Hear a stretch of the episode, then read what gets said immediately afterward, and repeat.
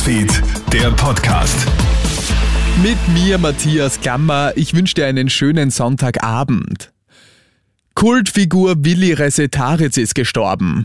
Der österreichische Sänger, auch bekannt unter seinem Künstlernamen Osban Kurti, verunglückt heute im Alter von 73 Jahren, wie seine Familie gegenüber der APA bekannt gibt.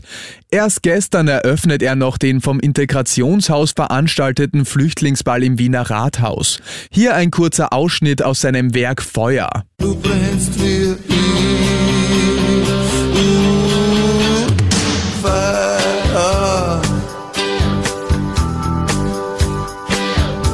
Vor wenigen Wochen hätte Resetaritz noch als Osban-Kurti beim Benefizkonzert für die Ukraine im Wiener Ernst-Happel-Stadium auftreten sollen. Wegen einer Corona-Erkrankung muss er jedoch kurzfristig absagen. Die ganze Story habe ich dir auch online auf kronehit.at gestellt. Das tägliche Leben wird immer teurer. Die Inflation hat diesen Monat mit 6,8 Prozent eine schwindelerregende Höhe erreicht.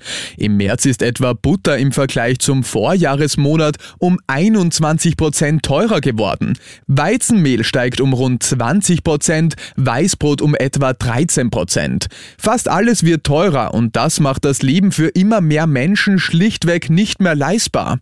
Daher fordert SPÖ-Chefin Pamela Rendi-Wagner Wagner nun die Regierung auf, die Mehrwertsteuer für Lebensmittel auf Null zu setzen. Die EU hat das nämlich mit einer neuen Richtlinie ermöglicht. Zu einem offenbar rassistisch motivierenden Übergriff ist es heute früh auf das Uteborg-Flüchtlingsheim in Wien Favoriten gekommen. Rund 20 unbekannte Männer verschaffen sich illegal Zugang zum Dach und befestigen ein Banner mit fremdenfeindlicher Botschaft an der Fassade. Diese Tat der rechtsextremen Identitären ist nicht tolerierbar, sagt Innenminister Gerhard Kahner. Der Verfassungsschutz ermittelt nun.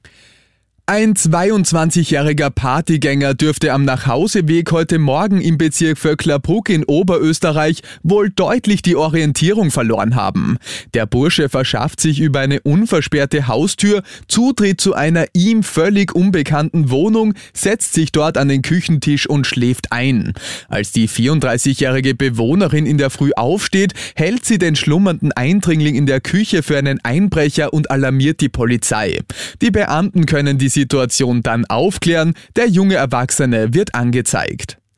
Und das war schon wieder mit den wichtigsten Infos bis jetzt. Den nächsten Podcast und das nächste Update gibt's dann wieder morgen früh. Schönen Abend dir. Krone Hits, Newsfeed, der Podcast.